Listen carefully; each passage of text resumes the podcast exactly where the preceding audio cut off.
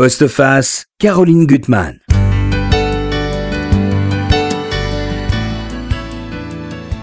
Réussir ou rater sa vie, à quoi cela tient-il? Au hasard, me direz-vous À ce petit claquement de doigts du destin qui vous ouvre grand la route ou glisse dans votre moteur le grain de sable qui va vous faire aller droit dans le mur? Réussir ou rater sa vie, mais aussi pour qui? Euh, Pour soi Pour les autres? Euh, finalement, la question, c'est peut-être de détourner son regard et de regarder autrement les choses.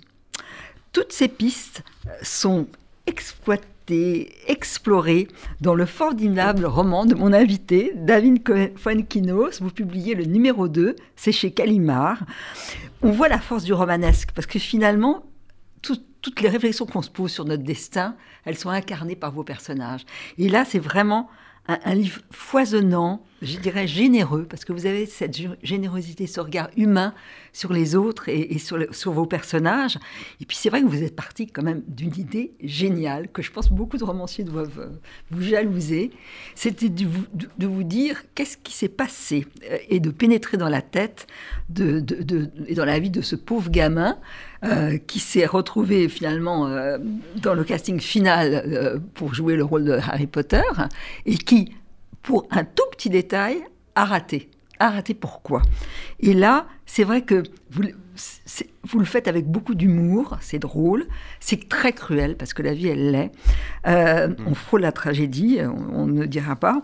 Mais voilà, et vous arrivez à conjuguer en fait une histoire réelle, parce qu'on va retrouver des personnages qui existent, hein, J. Rollins, euh, le producteur, qui a eu aussi pas mal de bol, hein, David Aim, euh, ceux qui ont recruté euh, Radcliffe et, le numéro 2, et puis à vous emballer, vraiment à rentrer à fond dans le roman. Alors un vrai roman avec des personnages que j'ai adorés, dont le père, moi c'est mon personnage préféré, John Hill, puisque votre jeune héros s'appelle Martin Hill, la, voilà, la dynastie des Martins. Mais son père, c'est un très beau personnage et finalement, ils, sont, ils se ressemblent beaucoup, beaucoup. Alors, déjà, une première question avant qu'on pénètre dans, le roman.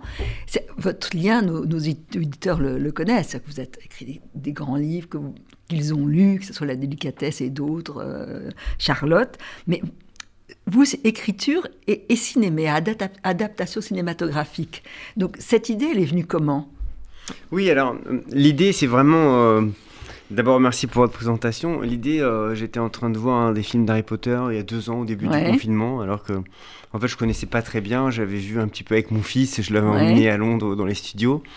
Et puis quand je vois un film, j'aime bien aller sur les pages Wikipédia ou Allociné, mhm. enfin sur Internet, voilà pour récupérer des informations, en savoir un petit peu plus. Et là, je suis tombé sur cette euh, sur cette interview de la directrice de casting qui mhm. dit qu'à l'époque, il faut imaginer ce que c'était, ça allait être un, sûrement un film euh, euh, planétaire, parce que le succès du livre devenait déjà très ça y important. C'était devenu très important à ce moment-là. Et donc, euh, tout était en place, mais il fallait, fallait trouver la pépite qui allait mhm. interpréter, interpréter Harry Potter. Et donc, elle dit qu'ils ont auditionné des centaines d'acteurs et qu'à la fin, il n'en restait plus que deux. Et elle rajoute cette phrase incroyable qui dit que Daniel Radcliffe a été choisi parce qu'il avait ce petit quelque chose en plus. Mhm. Et donc, ça m'a immédiatement euh, interpellé, obsédé. Je me suis dit, mais quelle est la vie de l'autre? que le petit Et puis, au-delà d'Harry Potter, ouais le nombre de fois où on est dans une situation d'échec, on n'est pas choisi, mmh. dans la vie amoureuse, dans la vie professionnelle, on est tout le temps finalement confronté à quelqu'un qui nous barre la route. Mais là, c'était un cas extrême. Parce que non seulement c'était un échec très fort, mais en plus, ce jeune garçon allait avoir la vie de l'autre en permanence qui lui saute au visage parce que, parce que Harry Potter est partout. Donc souvent, quand on fait des choix, on peut, pas hein. voir on peut pas voir ce qu'on rate. Oui, on peut rater, c'est un petit film, ça, ben, on oublie, et puis voilà. On voit pas ce qu'on rate même quand on fait, ou ce qu'on fait pas. Quand on fait un choix dans la vie, on ne sait pas quelle route on n'emprunte pas. Alors que là, il voit tout le temps. jette euh, oui, dans le visage son échec sans arrêt. Alors, il faut dire que le numéro 2, il a existé. Mm. Donc, vous n'êtes pas inspiré de sa vie, mais il a existé. Ça sera intéressant dans des années. Enfin, si un jour vous avez envie de, le rencontrer, moi je trouve que ça serait intéressant. Ah, j'adorais, mais vous avez raison. le, point de départ de mon mm. livre est totalement réel. Ils étaient vraiment en finale de ce casting, vraiment à deux, et la production a hésité. Euh, tout ce qui raconte la jeunesse du film, le destin aussi, on en reparlera de J.K. Rowling, qui, est, qui, est, un destin incroyable. Tout ça, c'est vrai dans mon livre. Après, euh, euh, la vie de, ce jeune garçon est en grande partie fictive. Effectivement, là, ça bascule dans le, dans, le roman. Oui, parce que vous montrez ses racines. C'est un garçon, on verra, de parents divorcés, donc qui est un petit peu ballotté d'une vie à une autre, entre, entre, Londres, où il vit avec son père, mmh. et sa mère qui est en France.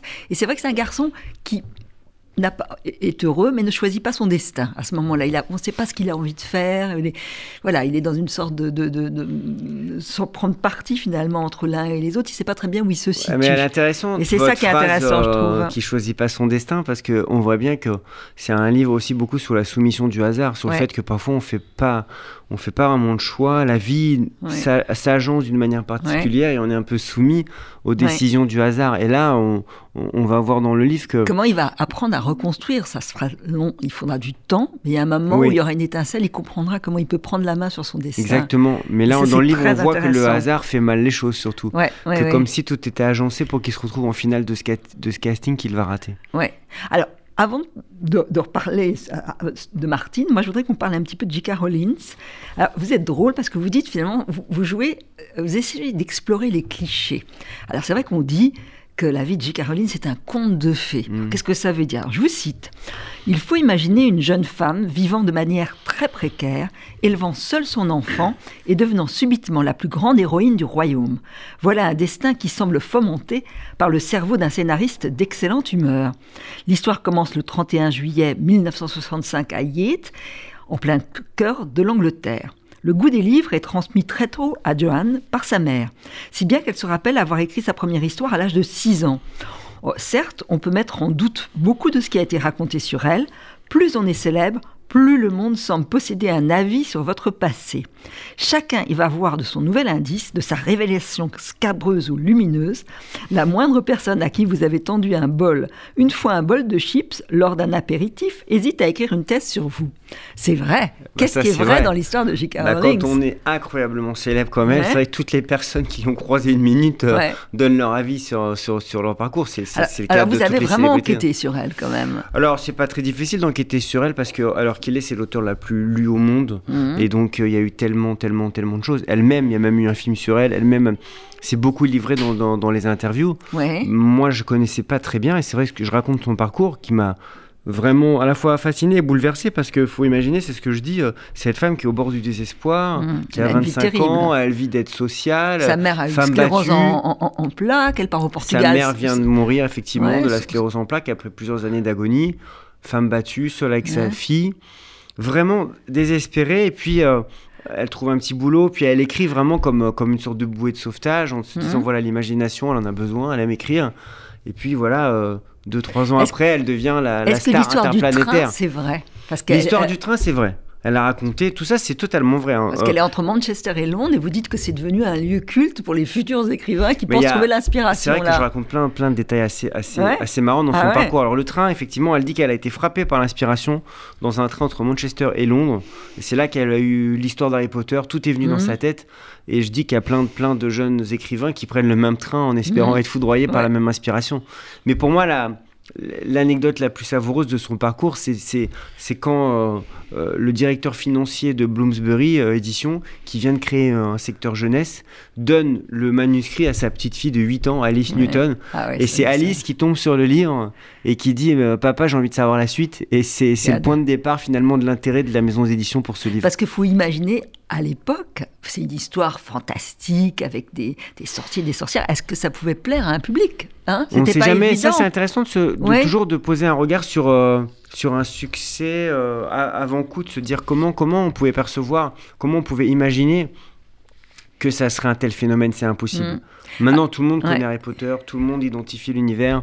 Mais à l'époque, les premiers qui ont lu le manuscrit ont juste vu un, un, orphelin maltraité qui se retrouve dans une école des sorciers. Et c'est vrai que tout le monde peut plus ou moins s'identifier, se mettre dans la peau d'Harry Potter. Ça, c'est peut-être sa force, vous le dites à un moment. Ça, je le dis à un moment hein, donné, parce que j'ai réfléchi au succès d'Harry Potter, et c'est vrai que enfants, adolescents, adultes, mhm. on est tous convoqués à un moment donné par cette histoire. Moi, je suis pas du tout un lecteur d'Harry Potter. Hein. Euh, mhm. C'est pas trop mon, mon, univers, le fantastique ou l'imaginaire, mais mais forcément on est touché par, par cette histoire d'un jeune garçon qui est qui est maltraité, qui souffre, et puis d'un coup, quelqu'un vient lui voir et lui dit Mais tu es extraordinaire, tout le monde t'attend, tu as des mhm. pouvoirs incroyables. Mhm. Et donc finalement, c'est une métaphore. Euh, euh, de ce qu'on pourrait tous attendre, que quelqu'un un jour vienne mhm. nous voir et nous dise voilà, tu es, tu es formidable, tu as plein de pouvoirs. Mais c'est vrai qu'en même temps, c'est quelque chose de très réaliste, parce que bon, Harry Potter, il va être, moi non plus, je ne suis pas une grande lectrice d'Harry Potter, mais être confronté à la cruauté du monde, au mal, Voldemort, mort mm. et Martin Hill, au fond, dans la vie, dans ce qui va mm. devenir sa vie, il va voir ce que c'est que le, mal des êtres pervers, ce que ça peut être la, méchanceté, la force destructrice des autres. Donc au fond, je pense que voilà, c'est peut-être aussi pour ça. Complètement, c'est vrai que moi j'avais envie que je trouvais ça intéressant comme idée de me dire que si mon personnage n'avait pas réussi à interpréter Harry Potter dans, mm. au cinéma, il allait le devenir par une étrange euh, mm. euh, force euh, malicieuse, il allait le devenir dans la vie. Et c'est vrai qu'il a le sentiment de, qu'il aurait dû être Harry Potter. Et, sa vie va progressivement se transformer euh, un peu en parallèle de celle du, héros. héros. Alors c'est vrai qu'on peut se dire que J.K. Rowling, il y a eu un coup de hasard, la petite fille, mais elle y aurait, elle aurait réussi. Je pense vraiment à ce que ça. Ça c'est votre intuition, ça. Moi je pense que si on voit bien à travers ce livre que le destin bascule souvent du bon côté ou du mauvais côté pour des toutes petites choses. Alors, on va reprendre notre Martin, qui est donc un jeune garçon, donc je vous dis plutôt bien dans ses baskets, avec euh, malgré le fait que ses parents soient séparés, mais quand même des parents aimants. Donc il vit à Londres avec son père, et je trouve que le père est un personnage extraordinaire. C'est une sorte d'inventeur raté. Euh, il a sans arrêt de, l'imagination, ce John qui a rencontré sa femme à un concert des cures et qui est tombé, tombé parce qu'il était sous en ayant bu trop de bière. Et c'est vrai que c'est un homme de la chute, et en même temps c'est un homme, un père très très très aimant. Euh, euh, qui, je voudrais lire ce que vous dites sur lui, parce que lui, il va réussir finalement, malgré ses échecs, à trouver sa voie. Et donc c'est aussi un, un, un bel exemple pour son fils qui lui ressemble, parce qu'ils ont l'imaginaire chacun, hein, et puis au fond une maladresse par rapport à la, au réel. Hein. John était un génie du dimanche. Devait-il s'en vouloir de n'être pas touché par la grâce de l'inspiration Pouvait-on saigner de n'être pas Mozart quand on ne tirerait pas d'un piano que de piètres mélodies? Il se complaisait dans la posture de l'artiste incompris. Il était du genre à vouloir s'encanailler dans un concert de rock alors qu'il détestait cette musique. Toute sa psychologie était peut-être résumée là, dans cette contradiction initiale.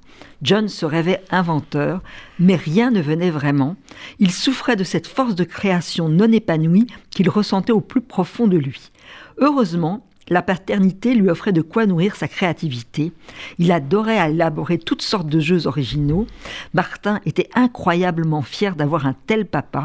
Leur quotidien respirait l'imprévisible, chaque journée cherchant l'inédit. John resplendissait dans les yeux de son fils, et c'était bien ce regard posé sur lui qui l'avait aidé à s'apaiser, à chasser progressivement la frustration. Et d'ailleurs, il va trouver un lieu où il va finalement euh, être heureux. Il va devenir, comme vous appelez ça, euh, artiste de la dernière minute en étant euh, accessoiriste. accessoiriste. c'est un, beau personnage. Hein. ce personnage est assez touchant effectivement parce qu'il y a toujours des gens comme ça qui sont assez, assez émouvants, qui sont en décalage entre leurs mhm. rêves et la réalité, qui ont mhm. toujours de grands projets, de grandes envies et qui n'arrivent jamais vraiment à, voilà, à transformer dans la réalité. Et lui, c'est quelqu'un d'assez, d'assez, euh, d'assez utopique en ce sens-là. Il veut être inventeur, il veut créer des choses, mais rien ne vient vraiment, à part une sorte de cravate parapluie improbable. Ouais. Et puis, euh, et puis il va trouver finalement un, métier euh, qui, se rapproche un peu de, ce qu'il pourrait faire, c'est accessoiriste de cinéma. Mm-hmm. Et donc euh, c'est grâce, c'est à cause finalement de ce métier-là que, son fils va, aller sur, un tournage et va rencontrer le producteur d'Harry Potter. Ouais. Alors il faut dire aussi que du côté de sa mère, c'est quelqu'un, il y a une harmonie qui est beaucoup plus rationnelle. Elle est journaliste, elle a décidé de s'installer à Paris parce qu'elle a eu un, un poste de journaliste. Et donc le petit Martin, il a son équilibre entre les deux, entre deux, êtres très différents qu'il aime, euh, jusqu'à ce que finalement, à son insu, on l'entraîne. Euh, il y a une section de hasard. Il va arriver avec ses petites lunettes rondes euh, à la Harry Potter. Il est comme ça échevelé. Il attend son papa sur un, sur un tournage. Alors, il y a un autre personnage. On va, enchaîner avec des personnages réels, il y a ce personnage du producteur, David Eman, qui, qui existe hein, dans la ah réalité. Et qui a eu la chance d'avoir les droits pour adapter le film, alors mm. que les livres commençaient à être un énorme succès, et que lui aussi, par une succession de hasards, c'est par le biais aussi d'une quelqu'un qui. Est-ce que c'est vrai ça cette, cette, Alors, cette, euh, tout, est, tout est vrai, mais j'ai gommé un peu dans mon Ouais. livre euh, euh, euh, le fait que ses parents sont, sont, sont, de, de- sont des personnes euh, très influentes dans le cinéma, les parents Mhm. du producteur. euh, sa mère a notamment produit Les Liaisons dangereuses de Stéphane Frears. Ouais, Donc euh, c'est un enfant issu de la balle, comme on dit. ouais. Et donc j'ai un peu gommé le côté fils, euh, fils à papa, fils à maman, un petit peu loser, qui, est- qui était un peu, euh, je Ouais. pense, la réalité. Et c'est une histoire absolument géniale. ouais, C'est-à-dire que c'est vraiment un fils d'eux Euh, qui, euh, je sais pas, ça pourrait être une sorte de Nicolas Bedos, ouais. qui est un peu fêtard, qui est un peu, puis d'un coup, un peu comme Nicolas qui fait une carrière incroyable maintenant au cinéma, Ouais. va, va décrocher, euh, je Le veux dire, le jackpot alors, et va devenir le va être le producteur le, plus en premier vue. à mettre la main sur le livre. C'est magnifique comme histoire. Ouais. C'est le premier. Par un concours de circonstances, parce qu'il reçoit dans son agence euh, le, le manuscrit envoyé par Mhm. l'agent et que son assistante le lit. Ouais. Et donc, il va se retrouver à être le premier, avant même le succès du Ouais. livre, à vouloir acheter les droits d'Harry Ouais. Potter. Et, Et- donc, c'est extraordinaire. Ouais. Moi, je compare, c'est comme si euh, quelqu'un avait acheté la Joconde avant soit, qu'elle soit peinte par Léonard C'est de Vinci. formidable. Ouais. Et J.K. Rowling est très fidèle à, sa- à la parole donnée finalement. Ben, Elle aurait pu aller vers quelqu'un d'autre. Quand vous, quand vous avez du succès, Mhm. vous n'oubliez jamais les gens euh, qui ont pu vous dire de belles choses avant le succès. Mhm. À partir du moment où vous avez de la- du succès ou de la notoriété ou que vous rapportez de l'argent, vous pouvez toujours mettre en doute finalement le rapport des gens avec vous. J.K. Rowling, tout le monde maintenant on lui parle, Mm. elle doit avoir des courtisans partout. Ce garçon-là, cet homme-là, Ouais. a voulu acheter les droits alors que le livre n'était même pas encore Ouais, sorti. Vous avez dit combien d'éditeurs avaient a- refusé Je ne sais plus combien dans le livre. Il y a au moins. Ah, euh, une douzaine, ouais, ouais. une Pour douzaine. Harry Potter, oui, oui. Euh. Harry Potter, pendant un an, il s'est absolument rien, Rien. passé. Elle a eu un agent, et puis l'agent lui a dit Bon, bah, c'est pas parce que vous avez un agent que je vais réussir à trouver un éditeur. Et donc, c'est grâce à la petite fille de, de- du directeur financier de Bloomsbury que, que les choses sont Et, plus et- démarrées. et- et David Eman a eu le nez et a décidé incroyable. très tôt. Mais incroyable. Voilà, alors incroyable. que tous les concurrents Évidemment, du monde entier. après, tout le monde a voulu, le, Ouais. a voulu le, euh, acheter les droits, mais bon, c'était lui parce qu'il avait été le premier. Et d'abord, c'est quelqu'un qui a été formidable. Et puis surtout, il a, il a, il a accepté euh, la volonté assez incroyable de J.K. Rowling Mhm. de ne surtout de pas faire un film euh, américain. à. Donc, Mhm. euh, elle a dit d'accord, mais ce sera que avec des acteurs anglais. Mhm. À un Elle a moment donné, fait, hein. à un moment donné, Spielberg voulait faire l'adaptation d'Harry Potter, mais il voulait le petit garçon qui jouait dans le sixième sens. Donc c'était pas, c'était pas possible. Elle a dit ouais. coûte que coûte, ça sera un casting anglais. Donc euh, c'est voilà, c'est un film anglais. Alors, Martin, à son insu, va se retrouver sur le plateau et va se retrouver, finalement, capter l'œil de, de David, euh, David qui se dit bah, c'est lui, c'est lui mon Harry Potter. Sauf que les choses sont plus compliquées. Alors, en fait, il faut quand même redire que ce petit garçon, votre personnage, il n'a pas spécialement envie d'être acteur, mais que euh, la pression du monde entier autour de ce rôle va- va l'imprégner et que ça va être terrible parce qu'il va passer un premier casting, il va être excellent, Mm. euh, vraiment. Et puis, alors là aussi, l'histoire avec Daniel Radcliffe, qui premier, à la premier casting est pas bon, c'est vrai ça? Oui, oui, Médiocre. tout à fait. Alors l'histoire c'est de étonnant, alors, quand ça, même, hein. d'abord il y a deux choses. La première, c'est vrai que euh, souvent on dit que quand on fait des rencontres, on ne devait pas être là au tel jour, Ouais. à telle heure. Enfin, il y a Ouais. une- il y, a une succession Ouais. de hasard. Lui, c'est c'est vrai que je raconte dans mon livre, c'est une succession incroyable de machinations. C'est le babysitter qui n'est pas là, donc il va avec son père sur le lieu du travail. Et puis euh, il doit il doit avoir des lunettes. Et puis euh, il y a une grève, donc il a que Hein des lunettes rondes disponibles. Il se retrouve avec la tête d'Harry Potter face au face au producteur sans sans Mhm. Sans rien avoir voulu.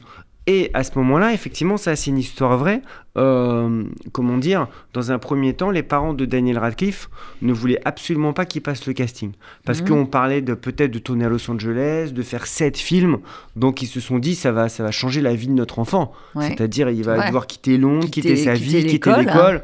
Et donc ils voulaient pas. Et il y, a eu un- il y a eu une rencontre, encore le hasard, qui fait que les parents et Daniel Radcliffe sont retombés au théâtre sur euh, le producteur qui, cette fois-ci, se sont dit bon, bah, si le hasard nous remet euh, dans les pattes le producteur, allons-y. Et là, euh, Il y a une sorte de Daniel Radcliffe, il s'est pas du tout préparé. Donc Ouais. il fait, il l'a dit lui-même, il a fait un premier, un premier casting assez mauvais. Ouais. Mais il correspondait vraiment au rôle, donc ils lui ont donné une seconde Et puis la seconde fois, c'est vrai que là, pour le coup, il a aussi derrière lui, oui, c'est ça, ses parents, euh, l'expérience du cinéma. casting, Donc il y a presque une injustice. Et puis finalement, Martin, il est pris dans cette espèce de folie d'emballement.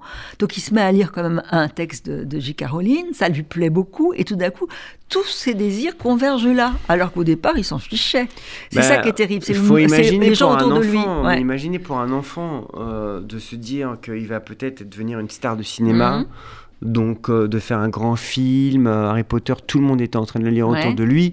C'est comme si on vous offrait un rêve absolu sur un plateau. Vous, vous êtes vraiment extrêmement proche de ce rêve et qu'au dernier moment, on vous l'enlève. Et c'est extrêmement violent ce que vit cet enfant. Mais ah la plupart des enfants qui sont poussés dans des castings, qui font des castings, ou des adultes aussi, hein. moi je connais tellement pour faire du cinéma, tellement d'acteurs qui ont été en finale. C'est si vrai aussi. Je, je hein. rencontre aussi, enfin je raconte aussi à un moment donné au Louvre, euh, plus tard, il va rencontrer euh, l'acteur qui a failli jouer un prophète. Ouais. Mais et pas lui. Enfin, voilà, cette armée des numéros 2, on la connaît tous. On est tous à un moment donné le numéro 2 de quelqu'un. Il y a forcément quelqu'un qui nous barre la route dans la vie amoureuse, dans la vie professionnelle. Et donc euh, là, c'est peut-être encore plus Mais là, c'est à son apogée.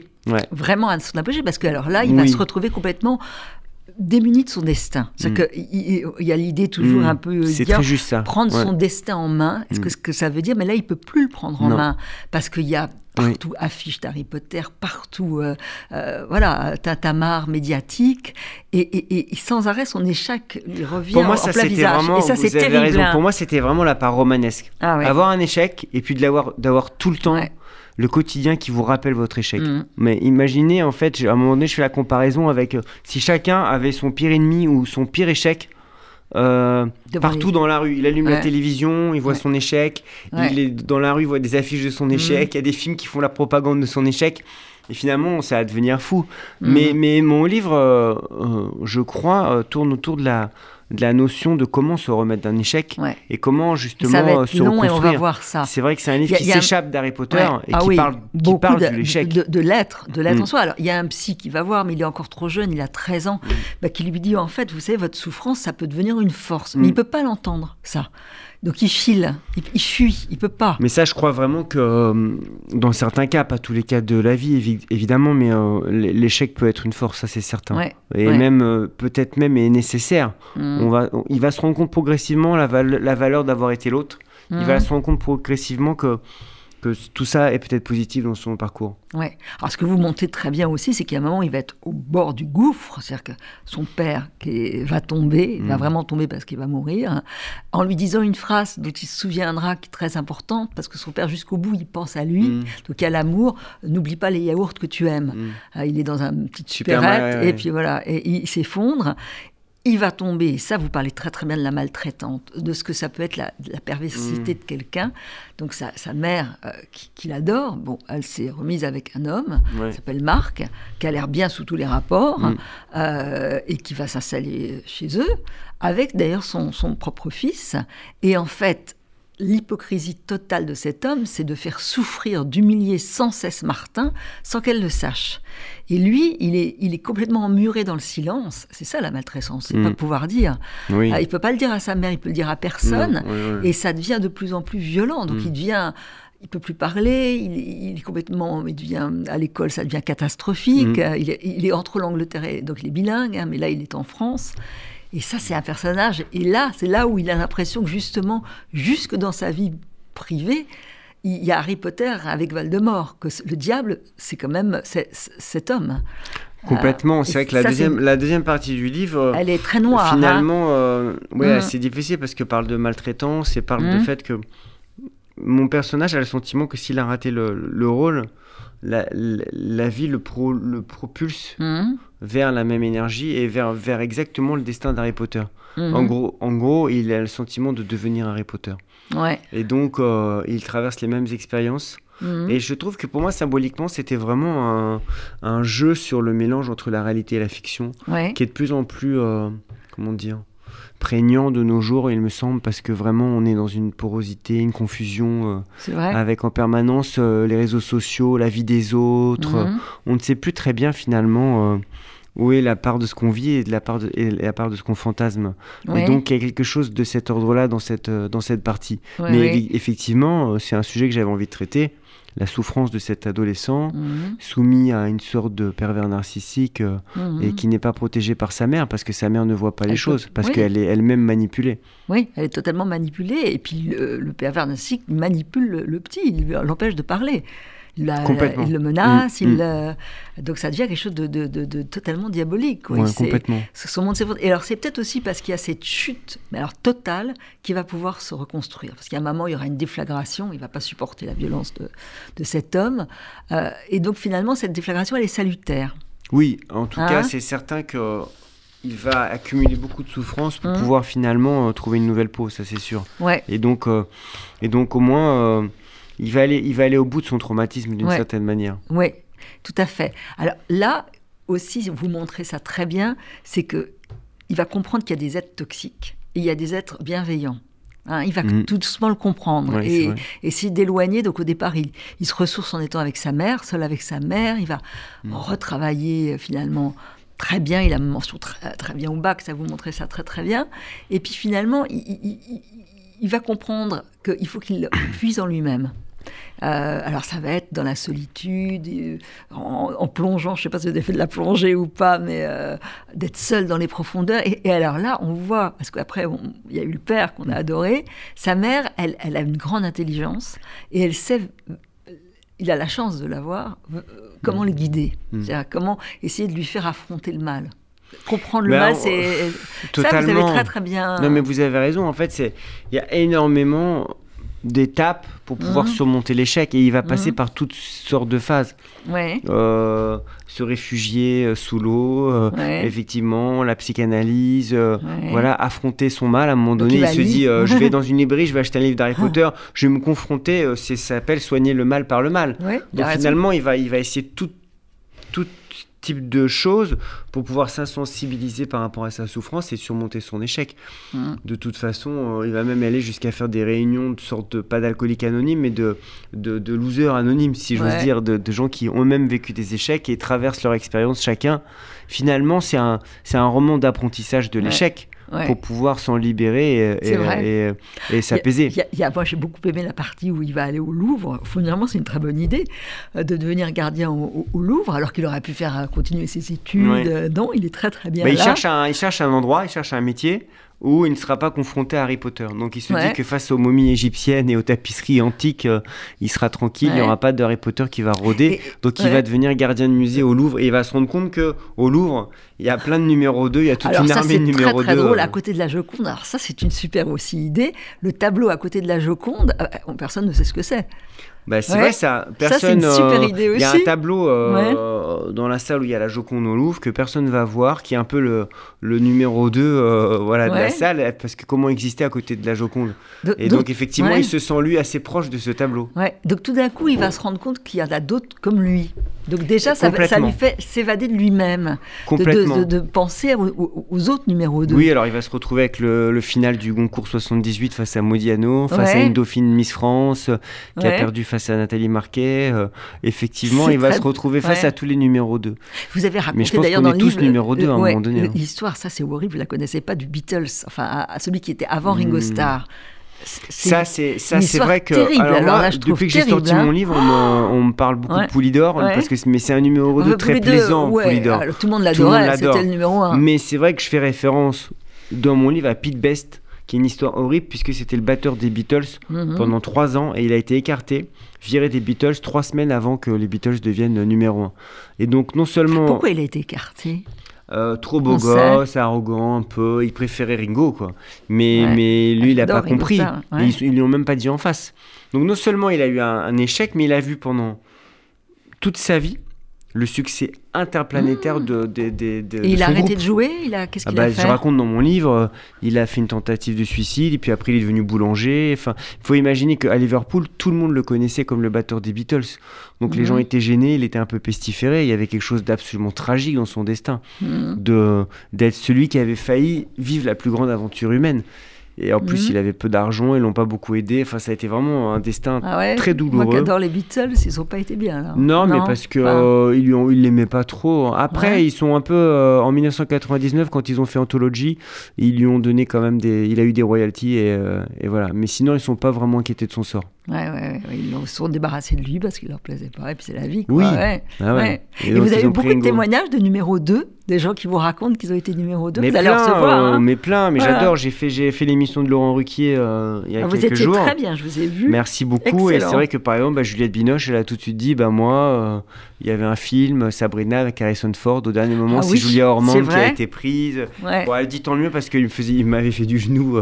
Donc, mais Oui, puis elle avait plein de choses qui allaient arriver. C'est pas la même chose que vous êtes Non, mais elle était déjà très connue. Hein. Non, Ouais, elle était mais déjà très ce que je veux connue. dire, c'est que euh, c'est évidemment pas du tout tragique, mais plein de gens me racontent, mais aussi dans la vie amoureuse. Ouais, bah quand, oui. quand on aime quelqu'un et puis il y a quelqu'un d'autre qui, Qui vient nous prendre la place. Enfin, moi, j'ai connu ça toute mon adolescence. Hein.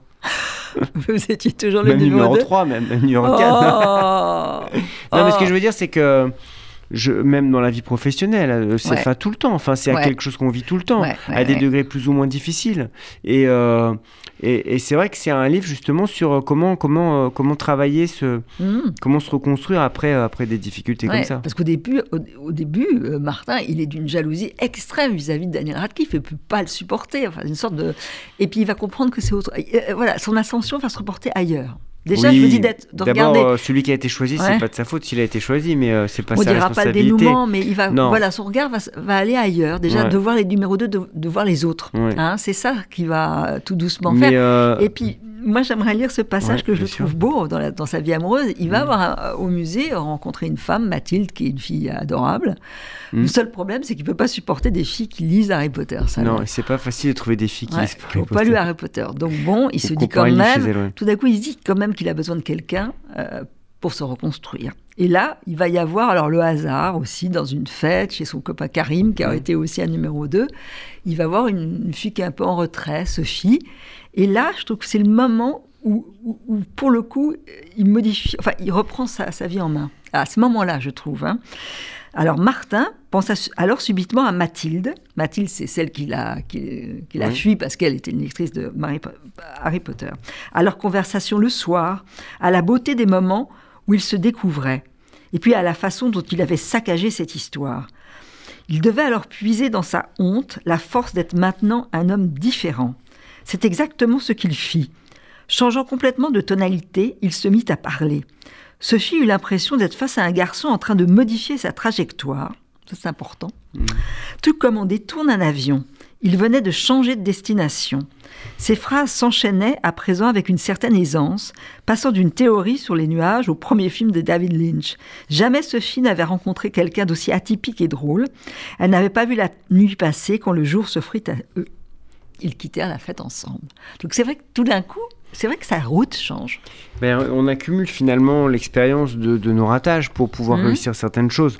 Euh, D'une manière commune, on dit parfois qu'il faut rater des choses pour les réussir. Mhm. Lui, ce qu'il a raté avec cette première expérience, en ayant fui parce que cette fille avait un livre d'Harry Potter euh, chez elle, euh, il dit lui-même qu'il va, il va aller se confronter à cette honte qu'il a éprouvée, à cette gêne, Mhm. pour, pouvoir, pour pouvoir finalement re- ressusciter d'une certaine Ouais, manière. il ressuscite Donc, à ce euh, moment-là. oui, je pense qu'il faut aller se confronter à nos gênes, aux frustrations, aux hontes, Ouais. pour pouvoir finalement avancer. ouais. C'est pas commode. Il Parce y, avait, il y avait une scène comme ça dans un film Eternal Sunshine of the Spotless Mind où il allait, euh, il allait pour ne pas être euh, effacé, se réfugier dans le- l'indicible qui est, Mhm. qui est la, la honte. Mhm. Dans, dans les livres que vous avez écrits, indépendamment de celui-là, est-ce qu'il y a- il y, en a certains où vous dites que c'est dommage qu'ils n'aient pas été adaptés, ou de- dommage qu'ils n'aient pas eu le Oh succès non, au contraire. Non. Adapté, au contraire. Non, moi j'ai eu beaucoup d'adaptations, donc quatre. Ouais, quatre. Donc hein. je trouve que c'est déjà beaucoup. J'ai certainement pas envie que tous mes livres deviennent des films parce que je trouve que ça dénature un tout Mhm. petit peu le, bah, la, la trajectoire littéraire. Ouais, Et que, ouais. Donc j'ai certains de mes livres dont j'ai refusé les adaptations. euh, Ouais. donc non, non, non, pour moi... Celui-là, euh, vous aimeriez qu'il soit adapté? Dis donc- disons que euh, c'est un livre qui, qui suscite beaucoup d'intérêt Ouais. par le sujet, qui est un peu compliqué à adapter parce que Ouais. il faut accepter l'accord de, il faut avoir l'accord de la Warner. Mais l'idée peut être reprise. Mais pour moi, bon, j'ai plein de, j'ai plein de propositions là, mais euh, c'est pas du tout une fin en soi pour moi. euh, Mhm, j'ai, la chance incroyable je, saisis bien la chance que ça peut représenter de parce que voilà, moi je viens d'un milieu modeste, mais de pouvoir vivre mhm. de mes livres. Ouais. Et puis vous avez votre frère aussi, Stéphane, ça c'est formidable aussi d'être à deux Alors pour, Stéphane, les adaptations. c'est pas pareil, c'est pas pareil, parce que Stéphane, on a fait qu'une seule fois l'adaptation, mhm. c'était la délicatesse. Ouais. Il y a il y a dix ans. Ça, après, on a fait deux autres films qui n'étaient pas des adaptations de mes livres. Moi, je mhm. m'occupe pas de mes adaptations depuis. Mais vous aimez être, aussi scénariste. Enfin, ah ça, ça c'est ah un autre ah, ça, réalisateur. une, voilà, ah, ça, c'est un autre. Euh, moi, j'ai plusieurs, plusieurs, oui, plusieurs choses. Je, je, ben, on a fait trois films avec Stéphane. Et puis j'ai écrit aussi pour le théâtre. Mhm. Euh, j'ai actuellement une pièce en tournée avec, euh, avec Cadmerade, euh, Lionel Abelonski et Claudia Tagbo, qui est un peu partout en France. Donc ça c'est aussi très ah, plaisant. c'est bien. C'est assez plaisant de, de, vivre ces moments comme ça de partage avec le public, ce qu'on peut pas avoir d'ailleurs quand on est romancier. On peut pas, je peux pas me mettre derrière le lecteur et voir ses réactions. Oh, c'est vrai que théâtre ou hein. cinéma, c'est... oui, c'est tout de suite, c'est immédiat. Voilà, je pas, moi j'écris pas, même si c'est tout le monde me dit que c'est très cinématographique parce que ça procure des images. Je, je, suis pas sûr, parce que je j'ai envie qu'on quand j'écris un, un, livre, j'ai envie qu'on lise, qu'on ne le lâche pas, qu'on lise vraiment l'histoire. Mais je, je, je pense pas à l'idée d'en faire un film. Ah, il y a une phrase que vous dites. D'ailleurs, je l'aurais écrit différemment si je voulais en faire un film. Moi, je pense que ça sera trop complexe pour en faire un film. Enfin, mm. j'ai peut-être tort. Hein. Vous dites à un moment, je sais plus qui le dit, une des différentes façons d'être heureux consiste à modifier le réel. Et ça, je trouve qu'elle est intéressante parce qu'en fait, dans mm. la vie, faut pas trop modifier le réel. C'est ce qui va apprendre. Il faut mieux être affronter le réel. Affronter le réel, alors que dans la littérature, mm dans la création littéraire, c'est ça le, bonheur, c'est de pouvoir justement euh, vivre avec un personnage. Ça, je trouve qu'elle est, elle est, elle est intéressante, cette phrase. Hein. En tout cas, mon, mon personnage va tout tenter, y compris de se cacher dans le déni ou mhm. dans, dans, le mhm. travestissement de la réalité, ça c'est sûr. Mais il a le goût de l'imaginaire, donc ça, ça va aussi l'aider, ce que son père lui a, lui a donné de, s'échapper, enfin ce qu'il a eu petit. Et en même temps, il va essayer à un moment donné, euh, c'est intéressant parce que je disais tout à l'heure qu'il traversait toutes les étapes pour tenter de mhm. se reconstruire. Il va tenter de d'écrire. Et c'est vrai que je mhm. crois beaucoup moi en l'art thérapie, en l'idée que mettre des mots sur ce qu'on a vécu peut nous consoler, peut nous faire du bien. Et donc il va essayer d'écrire son histoire. Et ça, ça va être important parce qu'il va le lâcher, mais peut-être qu'il la reprendra. On ne sait pas. Et euh, on a envie qu'il continue. En tout cas, c'est. Bah, en tout cas, euh, sans raconter la fin, euh, sans raconter ce qui va se passer, c'est vrai que c'est c'est un livre qui, au-delà d'Harry Potter, est un est un cheminement pour pour mhm. pour, comment dire se reconstruire après un échec.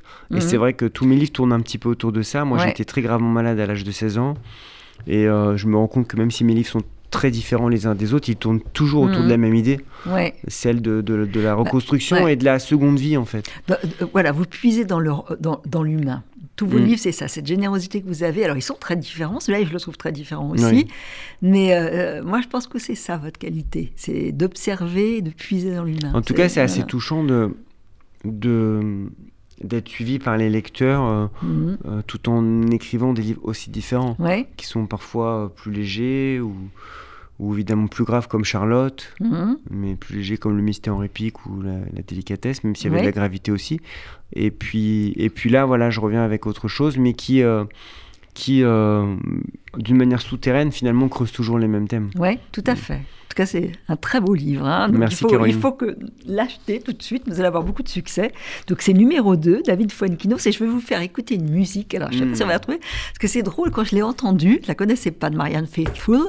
Elle est très joyeuse et j'ai pensé à vous. Alors, euh, peut-être au cas, j'ai pas. Ah bah, j'ai hâte de l'écouter. Alors, alors, Daniel, je sais pas si tu l'as notre, notre miraculeux technicien, on va voir.